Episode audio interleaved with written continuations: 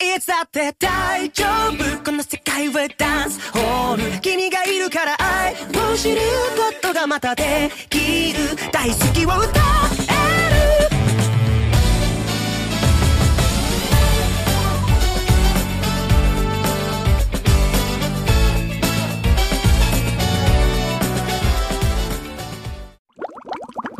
先发疯的人先享受世界。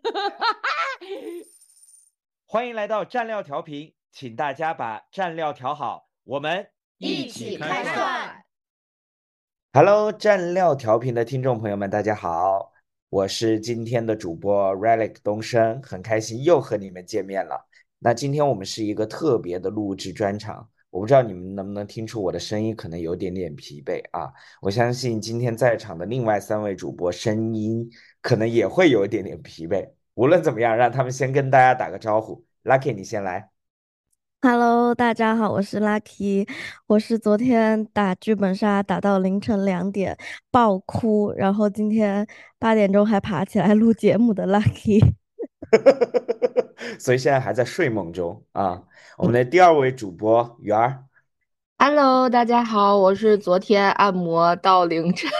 然后现在浑身有点疼的圆儿 Echo。OK，好的。还有我们刚刚醒被我叫醒的 Summer，Hello，大家好，我是刚昨天爬完青城山，然后又真的在成都的街头刚蹦完的 Summer。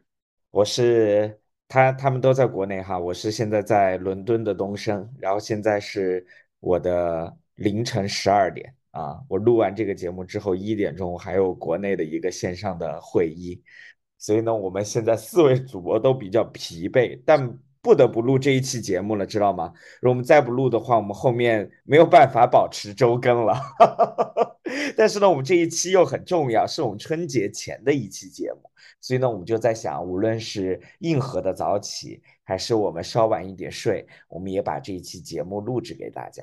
那我们在春节前聊的这个话题呢，我相信可能大家也会有一些感同身受，因为我不知道你们的春节安排是什么。你们今年是回家吗？要不要回？如果要回的话，你自己的内心状态是什么样的？是到底想回呢，还是说有一点点的小抵触？我们在录制这期节目当呃之前呢，那个圆儿和那个 Lucky 还去搜了一下小红书的标题啊，关于春节回家，其实大家讨论的话题还挺多的啊。不回去的那个同学，你们又有什么样的安排？其实也可以去聊一聊。当然，相信那个比如说像 Lucky，还有我和 Summer，就我们是属于已婚的年轻人，对吧？你结了婚之后，这个春节到底回哪儿，可能也可能是一些问题。所以呢，这个春节回家，我觉得又可以作为我们今天主要和大家想去聊的主题。那我想抛给大家的第一个问题是：你们今年春节回家吗？你们是怎么想的？嗯，我们我我今年春节肯定是回家的，因为我现在是在成都，但是我们的老家都是乐山嘛，我相信很多听众朋友都知道，所以其实对我来说，呃，回家过年并不是一个非常遥远，或者是说，呃，需要长途跋涉的一件事情，所以，嗯，我其实还是挺期待，就是过年回家这件事情，因为。嗯，毕竟，而且我之前十多年在美国的时候，基本上就是，嗯，很少，可可能几乎没有回家过年的这个这个经历。然后，呃，那个时候的话，我们基本上，嗯，因为每年春节的时间也不一定，然后基本上不会赶在我们放放寒假的时候，所以那个时候可能我们一一边要早上去上课，然后一边可能在家里面。还是会上网看一下春晚啊，或者是会跟家里面的人一起视频，然后那个时候视频的时候就会看到家里面的人都会一起团聚，然后他们还是会嗯一起包饺子啊，吃团年饭啊之类的，然后自己在美国，特别是刚开始念书的的那那几年，就还是过得比较，也不能说惨吧，反正就是。一点年味都没有，对，所以所以看到家里面人聚在一起，就还是非常的非常的羡慕。然后呢，那个时候也真正的是有一种感觉，就是独在异乡为异客，每逢佳节倍思亲。可能真的就是春节的时候会特别思思念自己的家人，哪怕是平时我跟我妈他们，呃，就很久不打视频啊之类的都 OK。但是到了那个就是春节这个特殊的时间点，时间点就会觉得。这种思乡的情绪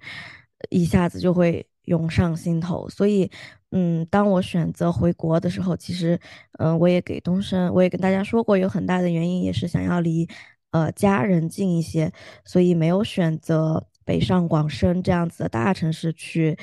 呃，再去打拼，然后而是回到了成都，然后就是想要离家近一点，然后想要可以经常回家，回家看看。所以，嗯，对我来说的话，我觉得春节回家，嗯，还是，就是还是圆我一个之前漂泊在外多年不能够回家过年的一个，呃，一个遗憾吧。对，嗯，但是那个 Lucky，我还有一个问题想追问你，你其实你刚刚也提到了嘛，现在离家近，所以其实春节回家这件事情，好像对你来讲。不太像其他的一些年轻人以外那么有仪式感哈，就比如说你可能有一个什么长假或者有个周末，如果真的想要回去，其实很快的，成都到乐山那个距离也很近。对，所以那我们知道那个春节的这个回家和你平时回家，你自己的心态和感觉会有不一样吗？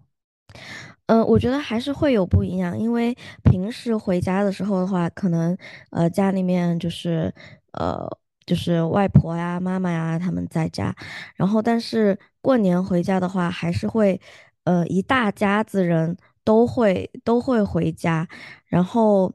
而且毕竟过年的时候，大家会一起吃团年饭，然后一起看春晚，然后包括其实我们现在也还是可以一起放炮，所以我觉得，嗯，会在一起做的事情还是不一样，然后还是会有一些。就尽管现在可能的年味儿没有小时候那么浓了，但是我们家保持的传统还是还是有那种就是要去买年货呀，然后呃挂春联啊，然后要那个除夕还是什么要要洗澡啊等等，就是还是有一些呃传统在，所以我觉得那个那个仪式感和那个团圆。呃，美满的那种感觉，还是跟平时回去的那种感觉是不一样的。对，嗯，OK，好的，这是 Lucky 的想法。圆儿，你你呢？啊，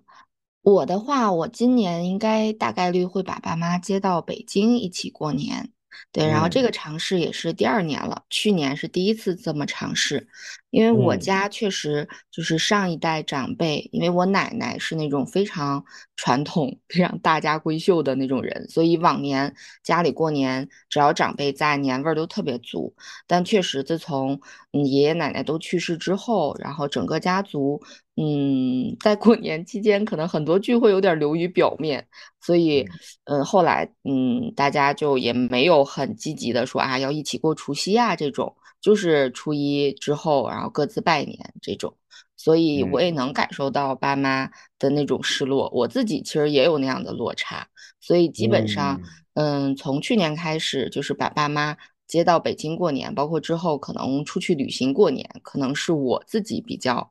想要选择的方式，而且就是会有比较好的一个点，就是春节的时候，因为你们可能都各自回到自己的家乡或者出去旅游嘛，然后北京人其实不多，然后很多就是吃喝玩乐的资源是非常的，就是溢出的，对，而且就相当于虽然北京对于我来说很相对熟悉嘛，但对于我爸妈来说，其实跟旅游没有什么太大区别。而且他们觉得还可以跟我一起在我住的地方帮我大扫除啊，然后去去去清一清这个冰箱里的存货呀，什么之类的，也是挺好的一个状态。就感觉本身春节对于除了节节日的这种喜庆，更多的是我们做一个休息，然后有一个新的一年的重新出发的那种感觉。对，所以我觉得这种方式我还是蛮喜欢的。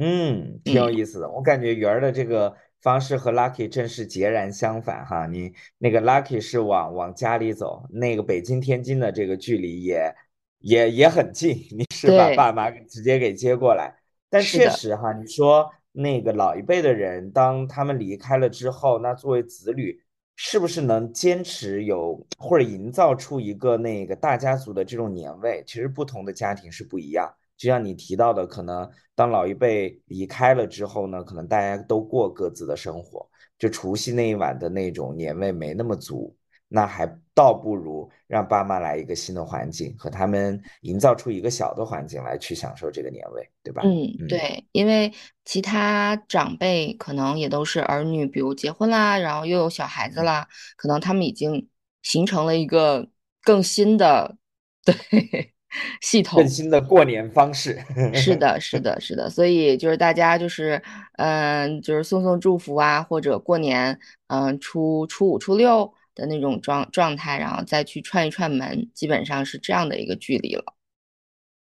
嗯，挺好的。而且你说到有一个点，我觉得特别棒哈，就是这也是我常年的观察，就是呃，因为我我我也在北京嘛，就是过年的时候，北京去到任何一个地方的机票是超级贵的，包括你那个回家。然后后来呢，有一年呢，我就去计算了一下，我单人回去的这个往返的机票，其实可以 cover 我们家应该是三到四个人。呃，来北呃，从四川飞来北京再回去。对，所以呢，我算这个账之后呢，我就说他们也很少来北京，有的人没来过，有的人很少来北京。我说倒不如就反反其道而行之，就把他们都接到北京来，就大家一起又团聚了，然后他们还能够去旅行。我觉得这是一个就非常棒的体验。就像你刚才提到的，哎，来了之后，哎，北京反而很多人离开了之后。餐厅对吧，也不用排队，然后大街上人也很少，你去很多景点也不用人挤人，然后其实是有很好旅行体验的。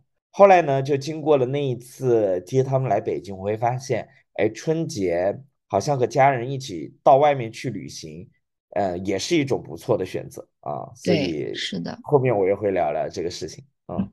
好，这是圆儿的体验，特别好啊。Summer，你呢？好，我其实我已经有点那个，可能还没醒，所以我刚已经差不多忘了问题是什么。然后，但是呢，但是，但是我其实想想分享一下，就是，嗯，因为现在正好是快临近春节嘛，然后我想说一下我在这这几年，或者是这十年吧，然后在对于春节这件事情上，嗯，我自己的一些呃方式的变化和态度的变化。我在第一个阶段，也就是我刚刚可能，嗯，读大学和刚刚工作的那一段时间，呃，我当时的那个状态是，呃，不回家，就是基本每年过春节，我即便是人在国内，然后我也是选择不回家，然后，呃，那个大基本上每年的春节，我现在想了一下，我从第一年春节开始，我就选择自己一个人，呃，当时在那个北方读书嘛，然后我就去俄罗斯。一个人去俄罗斯了，然后所以所以这是这是第一，就是最开始的时候是不回家，然后就是老老出去，对，然后到了第二阶段呢是呃当我自己开始工作以后，稍微有了一些呃积积蓄，然后我就开始尝试带，比如说我妈，然后带着她一起出去玩，然后这到了第二个阶段，然后所以其实嗯我们有好几次都是在呃那个年三十完以后。呃，年初一或者就是正好就年三十，我们就都会选择去一个国外的地方。然后这是第二个阶段就是带着父母或者家人在啊身边，然后一一起出去看看世界。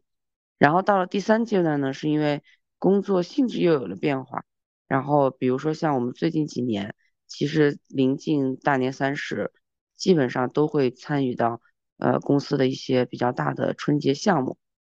啊，所以就是在最近两年呢，我我我其实会尝试，就像跟东升讲的，就是我们会把家人接到北京来啊。我记得尤其印象深刻是我们在呃前阵子的那个春节是大家一起那个年三十晚上一起吃火锅，然后还一起看了冬奥开幕式，因为我们家那地方就是离那个奥奥体比较近嘛，然后是真的可以先看到那个那个鸟巢。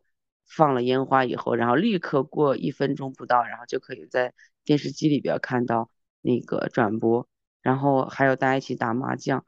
然后我就觉得那个感受还是蛮神奇的。然后最后一次呢，是最近的一些变化，是因为我最近一年，呃，因为工作的原因，然后回成都其实也比较多，所以其实像现在此时此刻临临近春节，但此刻我妈就在我旁边，然后 她刚刚还跑过来偷听了一下我们的电台录制，对，所以 我觉得就是跟跟随着那个我自己的个人的一些变化和工作的变化，然后好像每年的那个。对于春节的态度和怎么过春节，什么时候怎么怎么一个过的方式，也都有一些变化。嗯，summer，其实我觉得你说的这个非常有意思的一点，就是你一开始念书的时候都是在，呃，就不回家嘛，然后都是都是趁着那个春节期间、寒假期间出去玩。其实我想了一下。如果我是在国内念书的话，我应该也会跟你一样不想要回家，然后想要出去玩儿。但是可能正正正好是因为我呃不在国内念书，所以才会有这种，然后让就是这种得失感，这种没有在家过年的这种感觉才会特别特别的重。我觉得这是的，你要想，你那个时候有可能你周围都没有啥春节的氛围，你一点氛围都没有。然后大家在那段时间他也不放假，那也不是他的假期，所以那个时候会让你形成一个强烈的反差，就大家有聚了，又玩了，又在吃了，又在烟火了，但你周围第二天 还要上班，那个反差是特别强烈的啊。但你说在国内的话，那段时间是属于你，又是假期，然后你在国内到处张灯结彩。然后你其实能感受到那个氛围，然后你也能收到很多的祝福，其实那个感觉不一样啊。对，而且我想说，那个时候应该是，呃，大家读大学应该是首次离家比较远，然后，呃，首初次感受到那种自由，对吧？大大学生的自由，所以就可能就更不想要回家过年，因为之前的十多年都是在家过年。然后其实我记得应该是。我们小时候就已经开始觉得越来越没有年味儿了嘛，所以我其实非常，我非常能够理解你们，就是，呃，念了大学之后，summer 就是就是不想回家过年，嗯嗯嗯，是是，好，我们刚才都做了一些分享哈，其实我我我基本上因为那个大学的时候，差不多就开始慢慢的和 summer 在一起了，所以我们的那个。模式很同频，他刚才在介绍他的时候，差不多也是那个我回家的那个节奏。但是呢，我在这儿要提一个问题哈，就是也是我们的第二个话题，就是大家无论回去还是不回去，因为我不知道大家的那个心态是什么，就是你自己会有一种那种抵触感嘛？就哪怕是说，哎，也愿意回去那个陪陪家人和父母，比如说那个经经常我那个每年春节前的时候一个月。无论是那个各路社交媒体都会炒各种段子啊，今年过节回家又要见谁了，然后又要聊什么老生常谈的话题了，然后如果被催婚催孩子了应该怎么办呢？然后那个亲戚朋友尬聊的那个话题怎么办？对吧？这是一种烦恼，还有一种烦恼呢，就是说，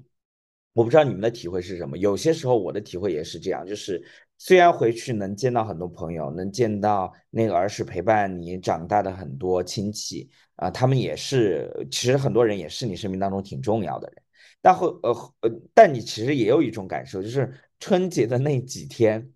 你有些时候比上班还累，就是你的时间是被支配的，就是因为在在比如说回乐山，在乐山时时间很短，只有七天的时间。然后呢，就是今天中午中午饭要在哪里去吃，晚上要在哪里去吃，然后第二天要去见什么样的人，然后今天必须要去干什么样的事情。你的日程是一天一天被切割排的很满的。最后你算哦，那你比如说真的陪伴你父母、陪伴外公外婆、什么爷爷奶奶，可能也就半天一天的时间，就是好像也没有达到所谓陪伴家人的一个目的，就是。这是过年给我的一些复杂的、复杂的一些情绪吧，就是有很多声音，对吧？有可能有一些小小的抵触，然后网络上的这种段子，还包括自己实际的感受，会让所谓回家的这件事情变得没那么纯粹。我不知道你们怎么看，有没有过类似的体验？或身边有一些朋友也有类似的体验？我反倒没有，可能就是因为我太久没有回家过年，所以那些呃，包括催婚啊，或者是什么什么的这些事情，其实呃都没有发生在我的身上，而且可能我本本身就不太 care 这些东西吧，所以哪怕是被问到，呃，就是你工作怎么样啊，现在可以赚多少钱啊，嗯，或者是。呃，回国什么感受啊？等等这些，可能他都不太能够影响到我。嗯，但是我想分享一个，就是，呃，我其实是在某一年的春节，就是某一年的春节，然后我看到大家团聚在一起，然后家里人的那种氛围之后呢，呃，我是跟我的某一任就很坚决的分手了。一任。对，因为因为其实那那个时候，嗯，是我们两个，我们两个并没有任何的吵架，或者是 任何的闹矛盾也好，只是其实都还在一个很平稳的一个一个阶段。然后只是我看到我爸妈，还有看到家里面人的那种状态之后，呃，我就觉得，嗯，我还是不能够舍弃我的。家庭就觉得还是不能够跟他在一起，然后我就就是突然之间非常的下下定决心跟他提了分手，然后对他来说也觉得其实是非常非常突然的一件事情吧，嗯，然后对，然后然后那之后飘来五五六个问号，对，他也觉得非常的突然，他可能也不知道到底是怎么回事，然后。嗯，我，但是我当下的心态就是觉得，我看到我家里的人，我就觉得我还我还是非常非常爱我的家人，我不能够为了他舍弃我的家人，然后所以我就跟他分手了。但那个时候其实我是，我跟他分手之后，我其实是非常非常痛苦的，然后我就觉得我这辈子应该找不到比他更爱我的人，然后我们其实也很快的搬离了当时我们租的那个。租的那个房子，然后我每次上班还会路过那条街的时候，我都会，我有一段时间里面我都会哭。然后我跟下一任在一起了之后，然后去去到那个呃国家公园去 camping，就是我们一起去过的地方的时候，然后我也会在车上流泪。然后嗯，而且我记得当时就是因为我跟他分手了之后，他就。非常非常的难过，他就没有再继续留在 L A 了，他就去了去了澳洲吧，还是回国了。然后当时我还就是送他去机场，然后在那个机场的那个路上，那天是一个黄昏，然后那个太阳就特别特别的大，我就一直在那个高速上面，然后我一路也没有怎么跟他讲话，然后但是就是把他。送到了，送到了机场，然后我把他送走了之后，回回家的路上我就爆哭，因为我就真的觉得这辈子不可能遇到，就是比他对我更好，或者是我更爱的人，或者怎么样。哎，但是反正我就是觉得，亲手埋葬了你的爱情，送去了机场。对，有一点，有一点这种感觉吧。然后，嗯，而且还有一点我想讲的就是。嗯，而且我最近不是在打那个剧本杀嘛，嗯，其实我一直都觉得我自己是个很独立的人，然后因为从小很很小就自己出去念书啊，然后自己做很多事情。其实我刚出去的时候，我爸妈就呃会跟我说，就是你在那边一切都要靠自己，爸爸妈妈已经就是呃帮不上你太多的太多的忙了嘛，然后所以我就一直。以为我自己其实是独立的，然后不需要太多家庭的这些支持，然后可能也会觉得说，呃，爸爸妈妈只是只是养我一段时间，我自己是会有自己独立的人生，嗯，但是我现在才发现，其实不是这样子的，就是家家庭家 family 永远是我的一个很大的期盼和很大的一个。呃，牵挂一个就是从当时那件那件事情上面体现，还有就是我现在打剧本杀的时候，我我就是他都会选择说你喜你呃更容易对什么什么东西哭嘛？就比如说爱情还是亲情还是家国还是怎么怎么样，然后就会有一个有一个排序。然后其实我一直把那个亲情和家国放在比较后面，然后我前面几次打本的时候拿的那种角色就是纯爱呀什么的，但是我都觉得没有特别好哭，然后。但是反而是两个家国情怀和亲情特别重的两个本，包括我昨天打的本，我真的是爆哭。所以我觉得可能有的时候我们自己对自己的一个认知，嗯，不一定是那么准确。有的时候可能我们想要在外面立一个独立的人设啊，然后要自己去打拼，要自己去闯，然后。就可能觉得家庭或者是亲情，呃，没那么重要，可能要排往后面排一排，要要为要为自己的事业这些去让一让路，嗯，但是我我现在想来，其实亲情和家庭可能才是我们，嗯，最带给我们力量，然后最让我们，呃，永远觉得是依靠的一个东西吧。对嗯，哎呦，那个 Lucky 讲完这一段，眼睛又开始泛泪花了啊！哎，我也没想到聊春节哈，又把一段爱情故事给撩撩拨起来了，然后他还顺势植入了昨天玩的剧本杀。Lucky，你挺厉害的。对，但我觉得其实我们生活当中这种小细节，其实就是和家有这种千丝。万缕的联系，哪怕你说那一瞬间，那个你在情感上做出这么重大的抉择，那我也觉得是说和那个春节烘托出来的那个氛围，然后以及你对于家的这一份牵挂，是肯定很有关系的。所以，哎呀，我我不知道 Summer 你怎么想哈，我感觉那个像 Lucky 的这种。思乡亲，呃，那个心切的这种感觉，好像在你身上，我至少没有怎么看到影子。对，所以我就说，哎呀妈呀，那个 Lucky 讲完，我千万不要在他后面分享，被我 Q 了。对，然后就形成强烈的反差，就是，是，嗯，可能我我刚刚还在写我的那个，就是每次就是一提到春节回家的时候的一些。关键词，然后我给你们看，就是 关键词都是烦，好烦，就是好多事儿啊，就是要去搞，然后呃要去那个要去要去呃那个那个就是叫什么张罗，对对对，然后然后第二个关键词啊好累啊，就是每天都要去各种各样的串门，然后呃因为之前小时候老去嘛，然后觉得好累啊，然后第三个就是有一种自己是一种工具人的感觉，然后各种被支配。然后那个今天要去这家串，明天要去那家串，然后那个要要嘴角上扬多少多少度，然后一直要上扬着，对，然后脸都要笑僵什么的，然后你甚至笑僵的时候，你都还不知道对方是谁，对，然后你还就是要跟他就是尬聊很多什么生活呀，然后工作呀什么各种事儿，然后最后一个就确实就是我自己整体还是蛮蛮蛮抵触的，对，就是因为我觉得。好像就是对我来讲，好像每次回家或者是春节回家，我其实没有办法像像可能 Lucky 那样，就是会有一些思乡的情绪在。然后我更多是就是会觉得自己会蛮消耗的，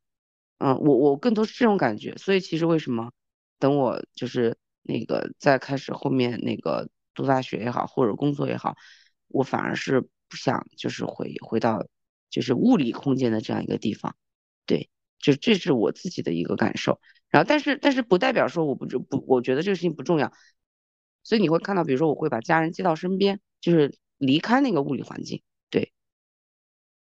嗯是，但我觉得这个也和那个不同级别的城市有关，我不知道啊，就比如说像乐山这样的城市，因为那个本身呃不算大嘛，虽然是一个旅游城市，但所谓人情社会的。的这种这种情况，在这种小城市就尤为的重要。当你回到了那个场域当中的时候，其实你没有办法单纯的去享受所谓阖家欢乐、团聚在一起的那种快乐。就是你不得不去面对和做很多事情，对吧？你要和 那个可能呃一年才见一次的叔叔拜个年，你也不知道人家最近怎么样了。然后你要在你你要走这儿，又要去串那儿，然后再加之哈，你因为比如说我们俩都在乐山，那我要去到你家人的地方，你要去到我家人的地方，然后呢，很多时候就来回串来串去。那其实我们比如说回到乐山的想法就是，哎。多一些时间陪陪着家人，然后呢，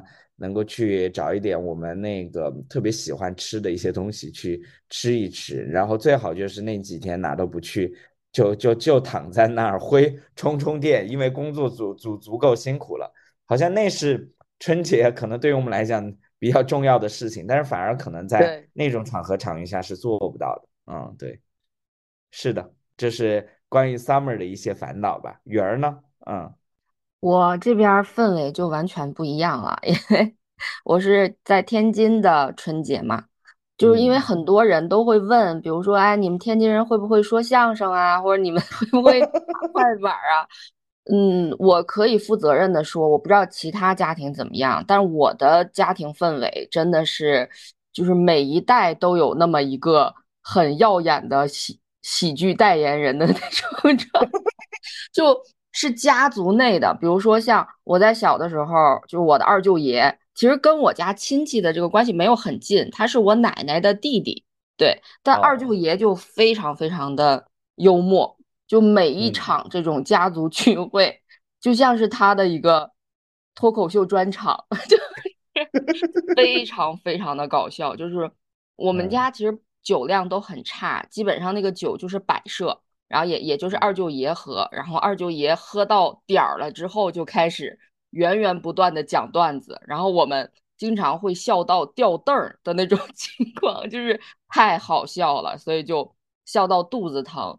呃，所以嗯，后来等二舅爷就是隐隐退了之后，然后我的再上一辈可能是我的大娘，就是我大爷的妻子接过了这个接力棒。但是呢，嗯，毕竟是女性嘛，可能包袱还是，就是她发挥不稳定，就有的时候能好笑，有的时候就不行。对，所以这个是我在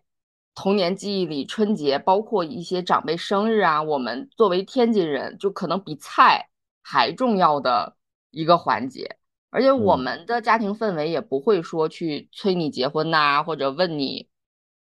赚多少钱呀，就是。都很爱自嘲，比如说我们上学的时候，可能有个别的孩子学习成绩不好，然后我们的长辈不会说啊你要好好 学习啊什么的，而是会说什么啊这就再给我多少钱，我也不上学了，这就是这种氛围，就是那种 他会用自己的实际感受经历，然后他不会去给你端那种嗯长辈的架子，对的那种感觉，就会还是相对比较轻松的。而且，比如说，像我不被催婚的理由是我两边儿，就是爷爷奶奶、姥姥姥爷这边都有比我大的哥哥姐姐还没有结，所以就在他们的羽翼之下，对对，我就不用有这么大的负担，因为就是我都不用说什么，就如果他们问我，我就悄悄的把眼神递到我哥哥姐姐那边，然后大家就都不说话了。对，所以 我觉得还是 这种家庭氛围还是挺滋养我的，因为。虽然说我家里家家有本难念的经嘛，其实各个家庭里都有一些不容易的点，但是因为这种幽默也好，这种爱开玩笑也好，其实会对于我们人生经历当中一些沉重的事情有特别特别大的消解。对，而且过年拜年也不用我去，就是我爸特别依人，就是他一个人就可以去去做所有拜年送礼的事情，他也很享受，然后我也不用管这些事情。对，所以就是。就感觉过年包括聚会吧，在我的记忆里，他没有说因为不好啊或者感受有压力啊而不去，而确实就是客观上就是这些重要的一些长辈啊，他们已经不在了，所以再加上，哎，我们这一辈也没有再出新的喜剧新星，然后就是我的 我包括我的哥哥姐姐们也撑不起这种能够。让全家爆笑三四个小时这样的重任，对，就开不起这样的专场，所以就没有在对我印象特别深刻，就是你们可以拼盘儿啊，啊你们可以分别轮流来啊。一人半个小时的脱口秀，准对备一下。确实，之后吧，我觉得可能等等我们的人生，因为现在我们的兄弟姐妹就属于有的成家了，有的有孩子，有的没成家，就可能大家的整个节奏都不太一样。对，嗯我觉得可以之后，嗯，虽然我在家里是最小的，但可以尝试去张罗一下。但确实我的哥哥姐姐们他们 没有去张罗这个事情，去去做这个邀约。对，就是嗯我就是可以说一个家庭。嗯，就快乐到什么程度呢？就是我印象里闪过一个画面，就是我的姥爷在去世之前其实是得了阿尔兹海默的，就他哦，嗯什么都不记得了。但是他在嗯。一次过年的那种，就是大年初二回娘家嘛，在过 年的时候，就是他为了让大家，我不知道他的他的思想过程是怎么样啊，就他会站起来给我们敬礼，就是就是就站起来敬礼，好可爱，就是很嗯。好笑，对，就是即使可能他人生在经历他人生非常灰暗的时间段，但他还是会把骨子里的那个幽默分享给大家，对，所嗯。以就是天津真的是非常欢乐的一个一个城市。如果比如说二零二四或二零二五年，呃，城市大家都在像哈尔滨一样轮流出圈嘛，我真的希望天津这种非常嗯平民化的这种幽默，可以以一个好的方式出圈，真的非常滋养人。就是它会让你这一辈子，不管遇到再难的事儿吧，就你想到家里这几个很好笑的 家人，你也会觉得生活还是很快乐。是，嗯，难得说天津是哏儿都，对吧？那个每个家庭都有这样的一个角色，哇，那真是特别棒的这个事情。那好像是每一年回家就是那今年能听三到四个小时这样的专场表演，那还是值得回去一趟的。对特别棒，而且啊，它里边穿插了你家族里的各种八卦，就是你的沉沉浸感是非常好的。对，而且就是，嗯，就那种感觉，就是而且里边会带着很多，比如说，因为是比如像我二舅爷那个时候，就他讲的很多事情是跟我就是很上几辈儿，我完全没有经历过的那种，嗯，对对，但是就很有意思，就是又有年代感，又有包袱。然后，而且大家现场反应也很好，而且一边听一边吃一边喝，就非常 非常快乐。对，这个 是我印象里非常深刻。所以说，确实，当我家里没有这种大的聚会之后，我爸妈，包括我自己，其实确实都会有落差，但确实嗯就是这种，还是得修炼，修炼成下一个家族可以扛起专场的人吧。对，没事儿，静待缘分出来，对吧？那个缘，我觉得你也有那个脱口秀的特质。你看我们上期 节目的那个发光的头盔，我感觉 是我们那期节目的高光点。其实那个帽子，我在见你们俩的时候我戴过，我还给金泽龙、金泽宇试戴过，你们忘记了而已。完全忘记了，你藏就是咱们去水果汤泉的时候照耀着你。去水果汤泉的时候，我有戴那个帽子，然后你们还很好奇，然后你们还挨个带了一遍。完全忘了，哎呀，好吧，没事儿，现在他也他也不发光了，对对 但是我就觉得这个故事。特别好玩儿，嗯嗯，是，特别哎好啊，谢谢你们的的分享。然后呢，我我还有最后一个问题，也是替大家来问的。虽然你看我们听下来，就是我们没有那种特别激烈的烦恼，因为像很多有可能有一些听众朋友就压根儿就是回去可能前一两天。呃，那个和父母还和和气气的，到第三天就开始闹得不可开交，对吧？该早起，该怎么样，该怎么样，就是那所谓的那个生活习惯的对冲、观念的对冲就会很强烈，而包括确实有很多年轻人他也很不适应那个老一辈的人，或者说那个和他完全那个生活方式和模式不一样的，无论是同学呀、亲友啊，那个再出现他的生活，他们。对话无法对话在一起，好像就只能聊聊什么工作、收入、结婚和孩子这些事情，也无法把话匣子给打开。那遇到这种情况怎么办呢？你们可能可以带入去想象一下，就是比如说那个回回到了这样一个地方，或者说你的另一半有可能也是这样的一个环境当中，你不得不春节陪他，对吧？到那样的一个场域当中去，你们有没有一些解法？哎，我有。其实我嗯。回家，每一次我爸爸他都是一个非常会说非常非常多的一个人，然嗯。后我的一个解法就是，我就半听半不听，然后啊当他有顿口的时候，我就呃点点头或者说嗯嗯，就是就给他一种，其实可能他也没有非常想要我呃回应他的一些输出，我感觉他也只是想要跟我讲很多而已，然后我就呃一边就是感觉我在听的样子就可以了，就是你你就我觉得是这样子的，就是我的这个心态啊，他就是呃我我现在就是把自己当当做一个工具人也好，或者是呃怎样也好。然后，就算我是被支配、被被安排的那一个，但是我觉得，嗯，我在这个时候我就办好，就像我们当时结婚的时候，对吧？就是觉得自己是工具人，就办好这个角色就可以了。然后嗯，因为，嗯，可能就是因为，就像我我我说的，就是我已经意识到家庭和亲情其实对我来说是，嗯，很重要的一件事情。然后我也觉得他们所有的叮咛唠叨，呃，各种嗯问问东问西这些东西，可能只是老一辈他想要更了解你的生活，然后想要跟你去聊一聊，尽管可能你不你不太想要聊这些东西，所以嗯，但是我觉得他们的这个出发点应该都是都是好的，所以我就会稍微带着一份耐心也好，或者是带着这种呃，就是配合吧，然后然后嗯去去跟他们呃聊天、打麻将，或者是呃听他们的这些唠叨，就是整个心态会会不一样一些。然后你带着这样子的心态，然后或者说就是呃半听半不听，然后你也就是虚实结合的回答，然后好像这个东西就不太会真正的让你觉得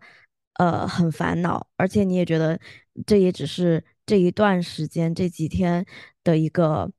呃会会发生的一个事情，你你过了这几天，你也不需要再跟他们怎么样，对吧？所以我就觉嗯得，嗯，一方面。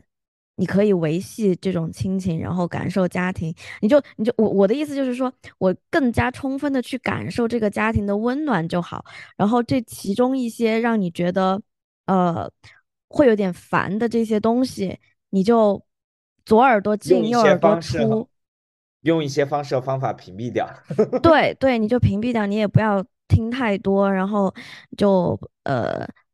就是加巴意思回答一下，就就 差不多了。对嗯对对。就就差不多了。然后，然后，而且毕竟你你的爸爸可是我们的电台的忠实的听众，你觉得他听到这些话他会伤心吗？我觉得他应该是也是知道的，而且而且他经常会他的故事就是会一遍一遍又一遍的给你讲讲。对，嗯我之前可能也会很很直接的说，哎，爸爸，你这已经给我讲过了，但是他还是会把这个故事给我讲完，然后下一次嗯。还会给我讲，但是嗯。后面我就不不提醒他了，因为我觉得他可能就是想要跟我说说，想要倾诉啊，想要说说话。嗯，对对，所以我觉得那我就听着，道听不听的，反正让他把它讲完，他就开心了。对，OK OK，好的，谢谢 Lucky 的支招啊，就是选择性啊，自己先有判断，呃，对自己不利和不好的那一部分天然屏蔽掉它。嗯，圆儿你呢？你有些什么主意？嗯，我的方式一般都是建议反客为主吧，就是你自己要准备好足够的话题，对呀，来去跟他们聊。比如说，你可以，虽然说咱们每天刷的那些短视频里的段子，咱们都觉得，对吧？这些大家都知道，但其实对于长辈来说，咱们是有这个信息差的，所以你就完全可以准备一些段 子。比如说，我前两天特别觉得特别好笑的那个那个，就是说果郡王在直播里说不知道跟甄嬛的那个两个孩子是自己的，然后网友就嗯。网网友就会说说那个他就是个破演戏的，他懂什么果郡王，然后还说什么，他就演了一遍，我看了多少遍，就类似于这种吧。就是就我觉得很好笑的东西，且像我的家人都非常爱看《甄嬛传》，就是这一类的话题，你就可以多准备一些。当你发现冷场了，或者说是就是对方要开始酝酿去问你一些你不太想回答的东西的时候，你就先把一些梗给他抛出去，他的整个节奏就乱了，对吧？就是欢笑当中，人是不会去做一些太理性的思考的，对。然后还有就是，比如说，因为我自己专业上，我逢年过节碰到家人，就会给他们看一看运势啊 什么之类的，然后就会自然而然的带出一些。反其道而行之，你就把别人的东西给挖出来了。对对，他们关心的一些点呀，然后就是他们的一些烦恼啊，就自然而然就暴露了。然后，对他他的关注点就从试探你好不好，变成了。你给我看看我能不能好，我好不好？哇，你太厉害了，这个是高阶，真的太高阶了。对，所以我感觉我我得学学几招啊。可以啊，我可以教你，就很简单的一些，就你不用给他们看的太细。对，就是你看的太细就太走心了，就看到就是可能会哭也不太好，就是你点到 为止。就比如大家关心的一些什么哈，我明年财运好不好呀？什么哪几个月份需要注意呀？身体健康，尤其给长辈看的时候，因为就是肯定有那么几个月在健康上是需要注意的嘛。然后就其实也不是说纯是跟他们抖机灵啦，确实是对他们的关心，就是比如说啊，你你哪个月哪个月需要注意注意心脑血管啊什么之类的，就是讨论讨论啊，您现在什么几点睡呀？饮食健不健康？就是。这一下子就反转，两极反转。对，因为他们的信息来源毕竟是比咱们少的嘛，咱们完全可以从咱们的角度去降维跟他们聊。就这个思路，对，大家可以尝试根据自己不同家庭的氛围和构成来去做一个尝试。嗯，今年作为元年，打长辈一个措手不及。金句了啊，金句了啊！那个圆儿的这个反客为主这一招特别棒啊！Summer，你有什么诀窍教给大家的？我的诀窍其实那个第一有两种嘛，第一种就是假装自己没回家，直接躲，然后那个这是我日常惯用伎俩。然后第二就是躲不过了，我就开始装疯卖傻。然后我基本上每次跟那个就是亲戚朋友如果要见面的话，我就开始装疯卖傻，对，基本上就是两这两这两招吧，对，哎呀，我就说个我昨天的事儿吧，昨天就是呃吃饭，然后我妈他们就开始在在问我各种各种各样的关心啊什么的，这种关心已经具体到什么，我走路如果不甩手，就担心我会不会以后得帕金森什么的。然后，然后我说你怕我得帕金森，然后我就直接，因为我当时身上背了一个音箱嘛，我就直接把音乐打开，然后我就从吃饭的那个地方到回到酒店的那一路上，我都在真的在那跳街舞，我就在街上跳街舞，然后放着音响。然后你能理解我的装疯卖傻了吧？就是他不是担心我帕金森那个他说你的帕金森，然后你要不就直接现在就病给他看，然后变成一个彻底变成一个疯子。对对对对对对对，是的，是的。然后就这就是我的装疯卖傻的案子。嗯，好的。但你这一招是不是所有人都能学得过来的？好的，这是就是只要我不尴尬，尴尬的就是别人。对对。尴尬的就是别人。你这招多少是有点疯了。对啊，超疯的！我跳了，我跳了半个小时吧，一路上走回来，然后全程，然后那些什么遛狗的呀，然后就感觉就是眼睛瞪大像铜铃，然后那些狗都绕着我走，然后关键是绕完绕到我走以后，然后我还看到有几只狗狗还转过来盯着我看，就。没想到这这这人比我还就比狗还更狗的那种感觉，对。然后然后但我自己觉得我很开心，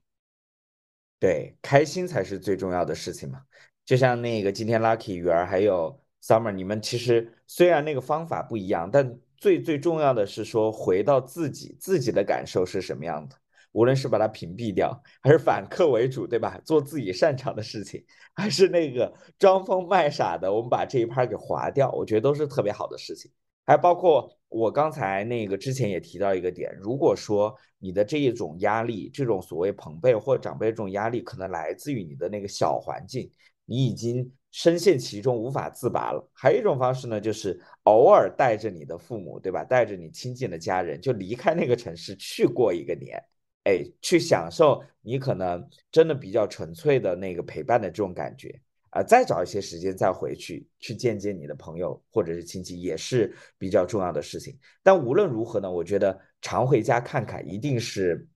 特别好的回忆吧。你听到了家乡话，熟悉的家乡话，吃到了好的家乡菜，然后你能感受到哦，原来那么久没有见到的这些亲友们，他发自内心对于你的这种关心和关怀。就是这种人情和这种温暖，其实很多时候我觉得也是生命当中非常重要的事情啊。所以，无论今年过年你在哪里，无论你今年回不回家，我希望你们重新去，呃，去梳理好你自己的状态，然后能够好好的去享受今年的春节，我觉得是非常重要的事情。你们觉得呢？嗯。对对对，我觉得东升说的特别好，就是梳理好自己的状态，而且可能我和雨儿分享的比较多的是我们家庭还是比较温暖的这种氛围嘛，然后所以我们会觉得有比较好的、比较比较美好的一些回忆。那如果其实我觉得每个人的家庭的情况肯定都不一样，那如果你的家庭带给你的不是这种让你开心的这种氛围，那。呃，你选择不回去，然后去过你自己开心的年，也是完全 OK 的。所以我觉得不要有太大的负罪感啊。对对对，就是就是自己开心就好。嗯，照顾好自己是最重要的事情啊。对，我觉得过年的意义就在于你不要太把很多的压力呀预想出来。就是春节过年回家的意义就在于，我们不管多大，我们是二十多、三十多、四十多，我们可能回到家里去过这个春节，就是回家去做孩子的。就你不要把自己定位到一个啊，我要扛起家庭的责任，即使是搞笑的大旗，其实也没有意义。就是你就回去做回你的孩子，因为总有比你大的长辈，对就好了。把心态放回到小的时候，不管有没有年味儿，我觉得都是有意义的。放轻松，是的，嗯，是这样的，嗯，Summer，节目的最后，你还有什么话想嘱咐大家吗？没有，我好像刚醒过来，然后准备一会儿去，跟带着我妈他们去感受一下成都的早餐，特别好啊！所以新的一年，也希望大家能够带着自己，带着你的家人醒过来，去迎接全新的一年，去迎接开心的一年，好吗？嗯。那我们今天的蘸料调频的节目就到这里了。虽然今天的时间有一点短，但是我们希望在春节前给大家这样一段小小的陪伴，能也让你感受到一点点的温暖。好，那我们今天就先聊到这里啦，拜拜，拜拜，拜拜。